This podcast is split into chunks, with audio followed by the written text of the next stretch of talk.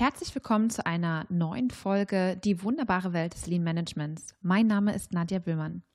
In der ersten Folge dieses Formats soll es um das Thema Stolz bei der Arbeit gehen.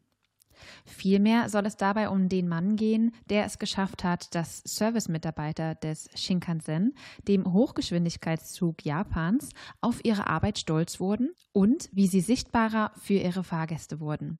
Es geht um Teru Yabe dem ehemaligen Mitglied des Vorstandes von Tessay. Und wer könnte besser zu diesem Thema berichten als meine zwei Gäste, die ich heute hier bei mir begrüßen darf? Ich freue mich ganz besonders, dass ich mit diesen beiden Gästen heute über das Thema Lean plaudern darf und dass sie Gäste der allerersten Folge zu diesem Format sind.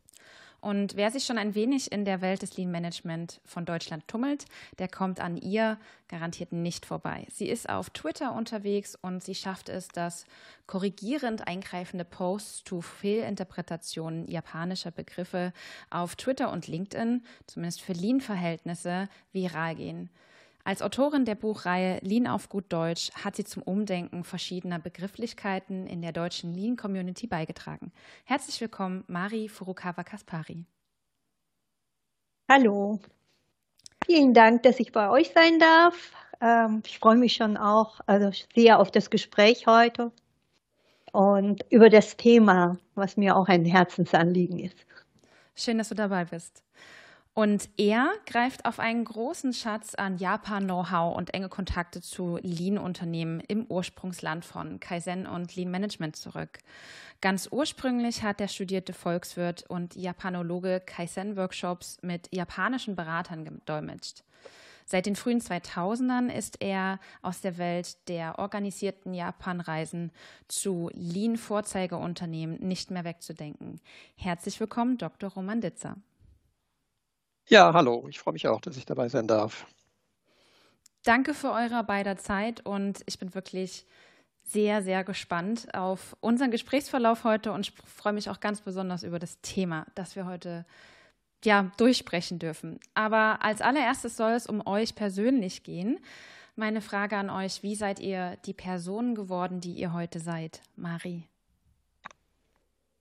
Ja, viel gibt es bei mir, glaube ich, nicht zu erzählen, aber Ne, ich bin äh, die ersten 20 Jahre meines Lebens bin ich in vier Ländern auf sechs Schulen gewesen und habe die Hälfte meiner Schulzeit im deutschsprachigen und die andere Hälfte im japanischsprachigen Raum ähm, verbracht.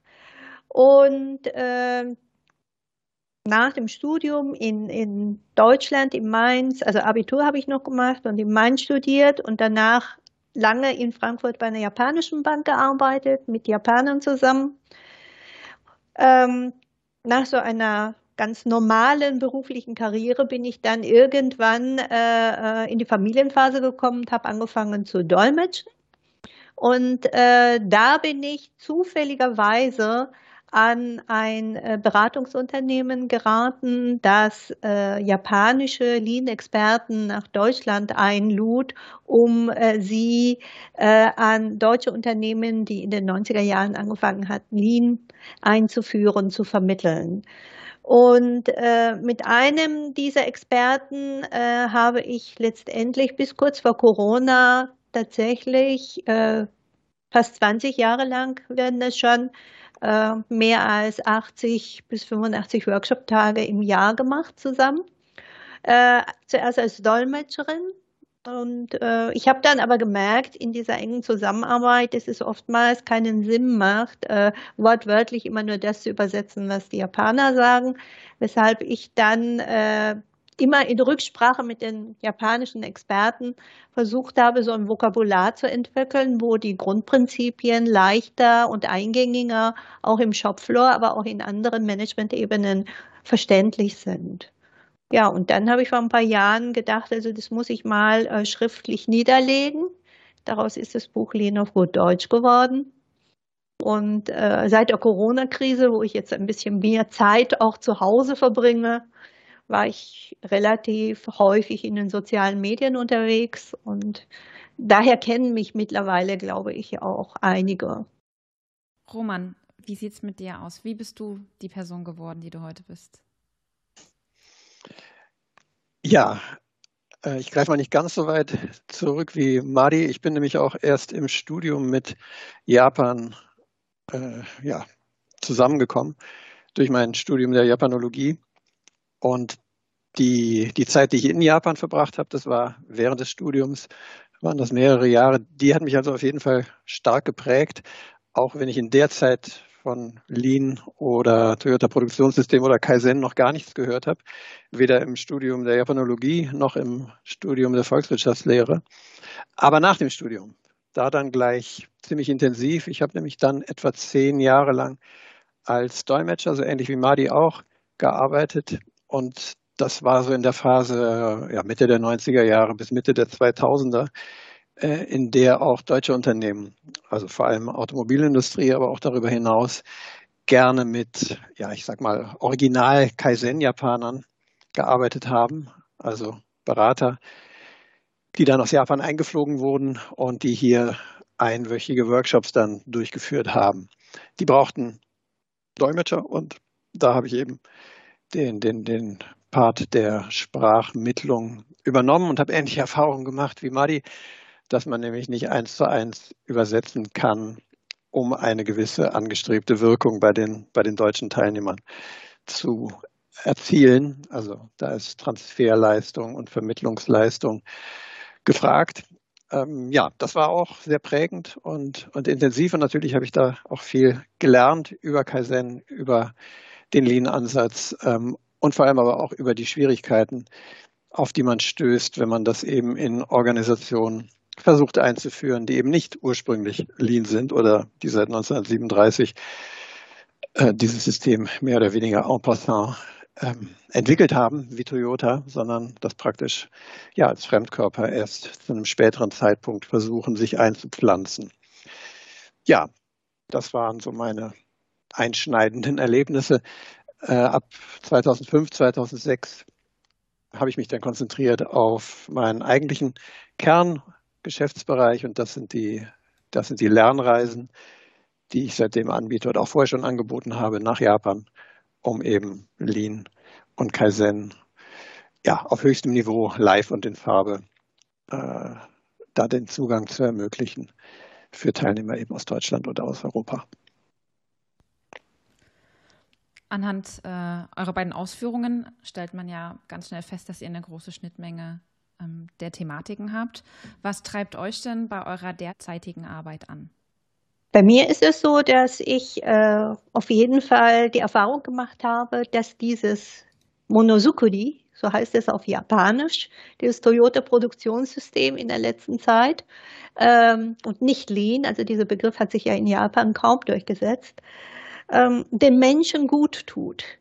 Und vor allem, wenn man dann äh, bei der Einführung ein relativ, sagen wir, durchschnittlich normales Unternehmen kennengelernt hat, das dann innerhalb von einem Jahr oder zwei Jahren äh, völlig aufblüht, in dem Sinne, dass äh, auch, äh, wenn man dann regelmäßig hinkommt, äh, sehr schnell Blickkontakt bekommt, die Leute einen anlächeln und man sieht, es wird immer heller und es wird man merkt, dass da irgendwie die Arbeitsatmosphäre sich grundlegend verändert oder so. Wenn man diese Erfahrung gemacht hat, dann sagt man sich ja, das muss eigentlich noch mehr in die Breite und das ist das, was mich antreibt. Also ich kann das bestätigen, was Mari gerade geschildert hat und ich glaube auch ähm, an das Gute für den Menschen in gut funktionierenden Lean- oder Kaizen-Unternehmen. Ähm, ich finde es darüber hinaus aber faszinierend zu verstehen, wie solche Organisationen, wie solche Unternehmen ja, funktionieren, wie die arbeiten und wie es ihnen gelingt, diesen Funken des Kaizen ähm, und die, die, die kontinuierliche Verbesserung am Leben zu erhalten. Äh, und da gibt es eben deutliche Unterschiede zwischen dem, wie wir das unter dem Stichwort Lean hier im Westen auffassen und äh, ja, wie, die, wie das Verständnis und vor allem auch die Praxis in Japan aussieht und ja, da immer weiter einzutauchen und das weiter zu durchdringen, das treibt mich an. Mir gefallen beide Ausführungen sehr gut. Ich finde auch, dass trotzdem, egal wie alt dieses Thema schon in Deutschland oder wie lange es auch in Deutschland sein mag, ist Arbeit wie eure super, super wichtig. Ähm, auch das sage ich mal, wir in Deutschland uns auf alle Fälle auch nicht hinsetzen und ausholen und sagen, boah, jetzt haben wir das mal gemacht, sondern dass wir eben einfach auch durch, durch Leute wie euch, durch eure Arbeit einen Antrieb erlangen, einfach weiter auch über diese Themen nachzudenken. Denken wir mal genau über das Gegenteil drüber nach. Wie würde denn eurer Meinung nach eine Welt ohne Kaizen oder Lean aussehen? Ja, also ich weiß nicht, gerade eben das Wort Lean. Ne? Ich habe vorhin schon gesagt, in Japan ist es mehr unter dem Begriff Monosukuri bekannt. Ähm, das war eine, äh, ähm, ja, eine, eine Entscheidung, äh, glaube ich, auch von japanischen Fachleuten, die sich mit dem Toyota-Produktionssystem befasst hatten, 1999, als man merkte, dass da diese Interpretation, was das Toyota-Produktionssystem und diese ganzheitlichen Produktionssysteme ausmachen, auch dieses wissensanreichernde System, Knowledge Creating Companies, das war ja damals schon in aller Munde, dass diese Interpretation im Westen in eine falsche Richtung geht. Und zwar äh, sehr, sehr technokratisch, methodologisch aufgeschlüsselt wird und einfach diese große organisationale Komponente, die dahinter steckt, einfach vernachlässigt wurde.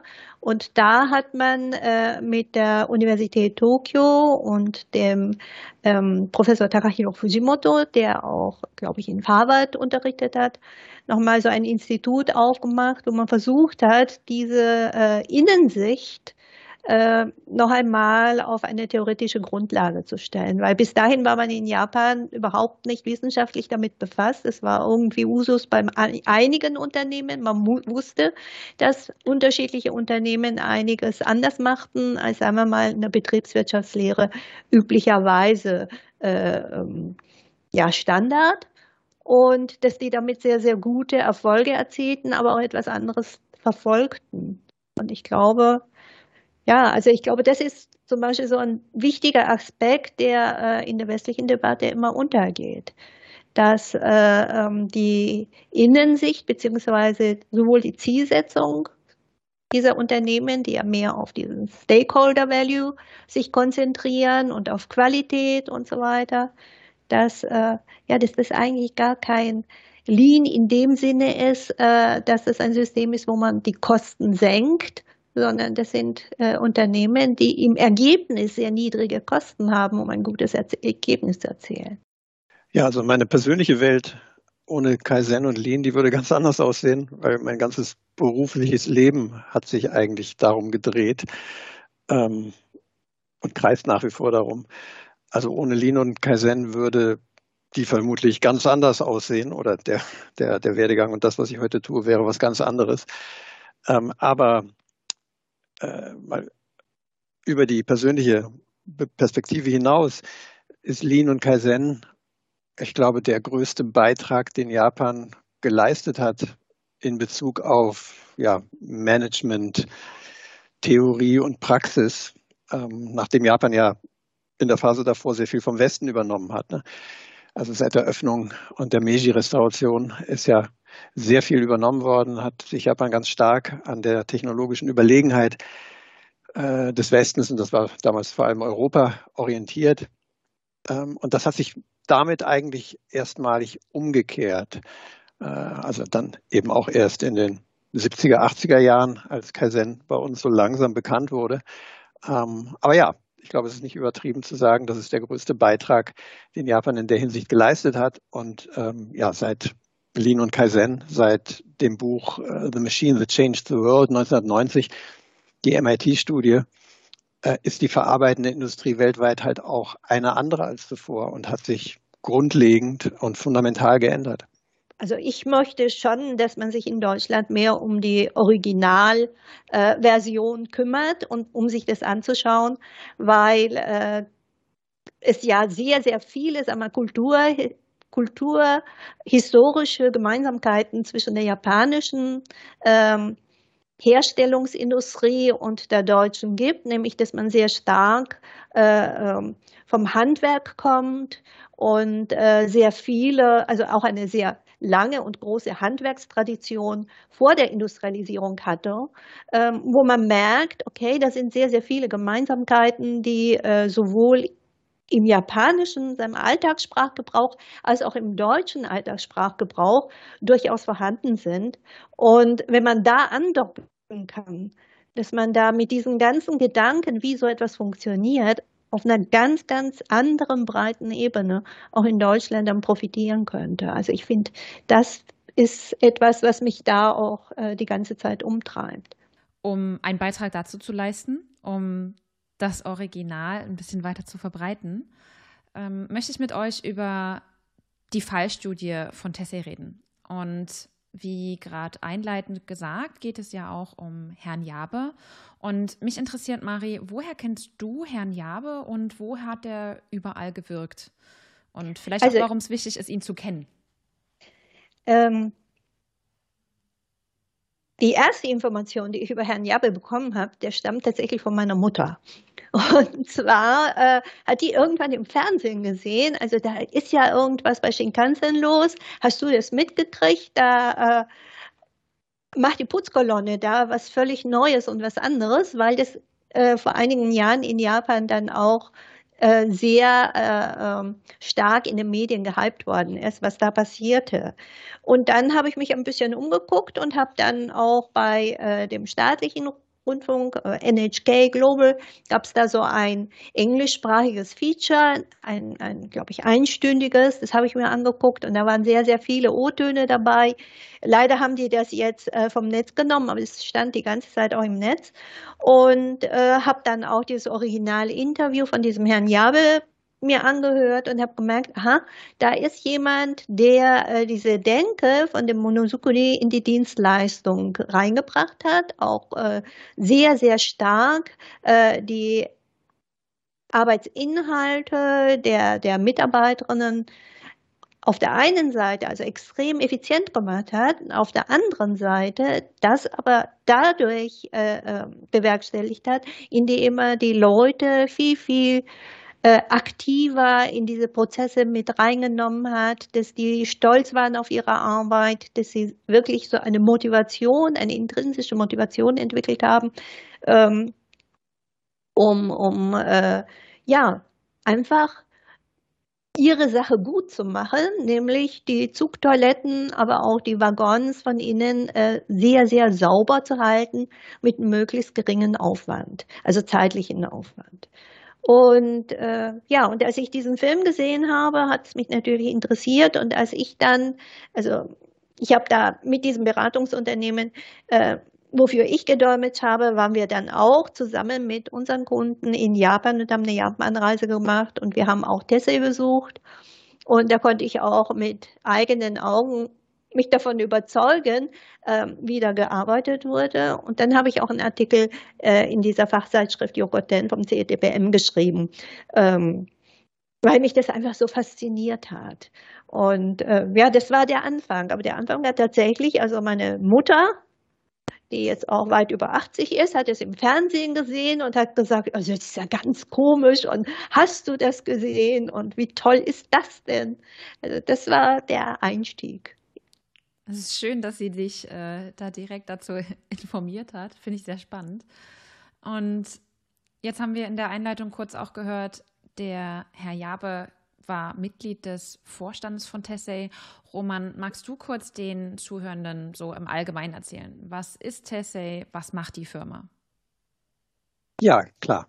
Also Tessay ist ein, ein Teil von JR East, Japan Railways East, und das wiederum ist eine der, der sechs Regionalgesellschaften, die es in Japan gibt. Also ursprünglich war auch die japanische Bahn eine Staatsbahn, die ist aber in den 80er Jahren ähm, privatisiert worden und ist da unterteilt worden in eben sechs Regionalgesellschaften. Und ich glaube, die siebte ist die, die dann zuständig ist fürs Netz, fürs Netz, also fürs Schienennetz.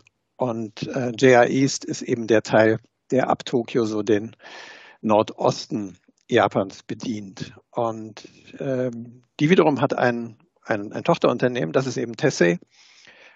Äh, und die sind ausschließlich dafür zuständig, die Züge, also zum einen zu reinigen und zu warten. Die Firma ist etwa 900, hat etwa 900 Mitarbeiter, äh, sitzt in Tokio. Und ja, der Hauptteil der Aktivitäten spielt sich da am, am Hauptbahnhof Tokio, also Tokyo Station ab. ähm, der gleichzeitig auch der End- und Startbahnhof für die, für die Hochgeschwindigkeitszüge, für die Shinkansen ist. Und äh, die fahren da eben ein, haben eine kurze Verweildauer und äh, in der Zeit müssen die eben äh, gereinigt werden und das ist die Aufgabe von Tessie. Kurz und knackig. Wie war denn das Ansehen dieser Reinigungsfirma, die die Züge gereinigt hat, zu dem Zeitpunkt, als Herr Jabe bei Tessay begonnen hat? Ja, das war im Jahr 2005. Ähm, er war vorher sein ganzes Berufsleben bei JR East äh, tätig gewesen und ist dann ja, ähm, als verdienter Manager auf so eine Art Altersposten versetzt worden oder ist ihm angeboten worden und hat sich auch darauf eingelassen.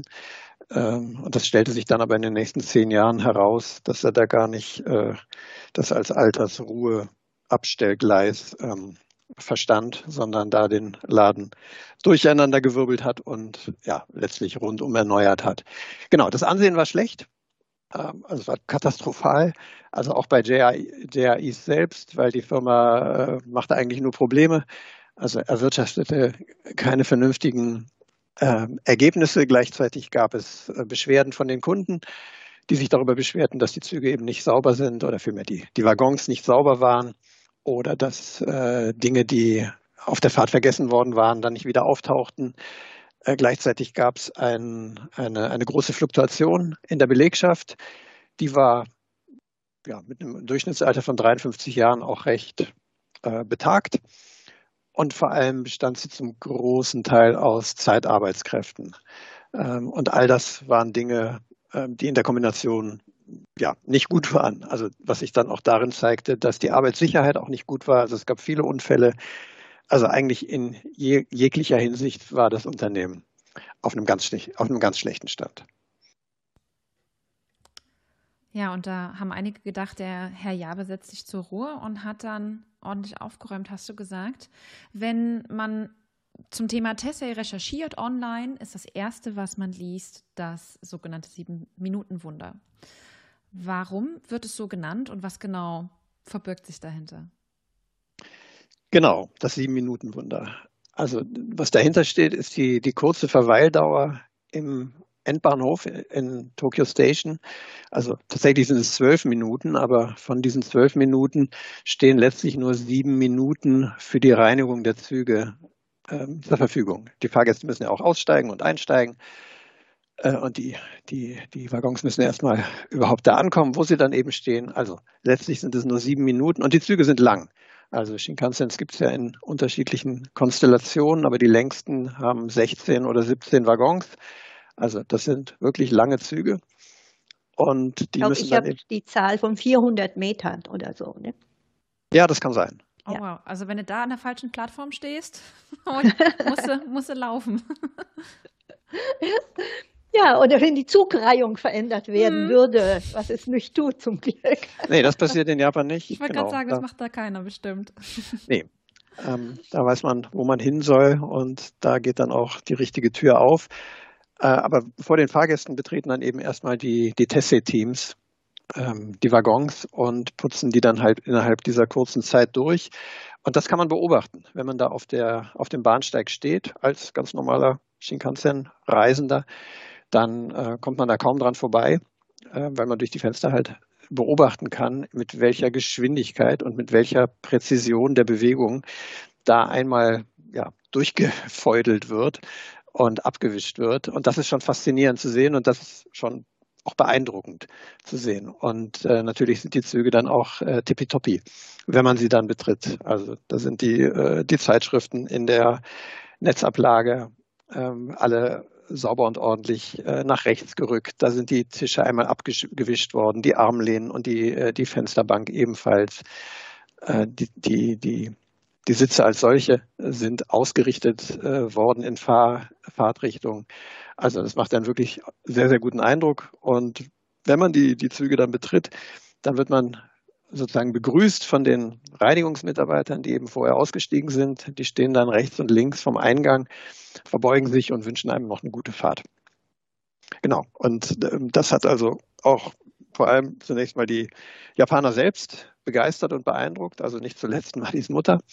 Äh, und dann hat sich dafür eben dieser Begriff Sieben-Minuten-Wunder eingebürgert, weil es eben tatsächlich so beeindruckend ist, was ja, die da innerhalb allem, von sieben Minuten schaffen. Ja, ich glaube, es war vor diesem Herrn Jabbe waren die Standzeiten an den Kopfbahnhöfen auch länger. Ne? Also es waren nicht diese zwölf Minuten, sondern die standen irgendwie 20 Minuten rum, weil sie fürs Putzen so lange gebraucht haben. Hm. Und äh, innerhalb von zwei, drei Jahren oder anderthalb Jahren, also ich weiß nicht wie lange, aber als der Herr Jabe dann anfing mit dieser äh, Veränderung, äh, ließ sich eben nicht nur diese Reinigungszeit auf sieben Minuten verkürzen, sondern sie konnten die Züge auch häufiger drehen, was dann dazu führte, dass auch die Auslastung äh, des gesamten rollenden Materials besser wurde.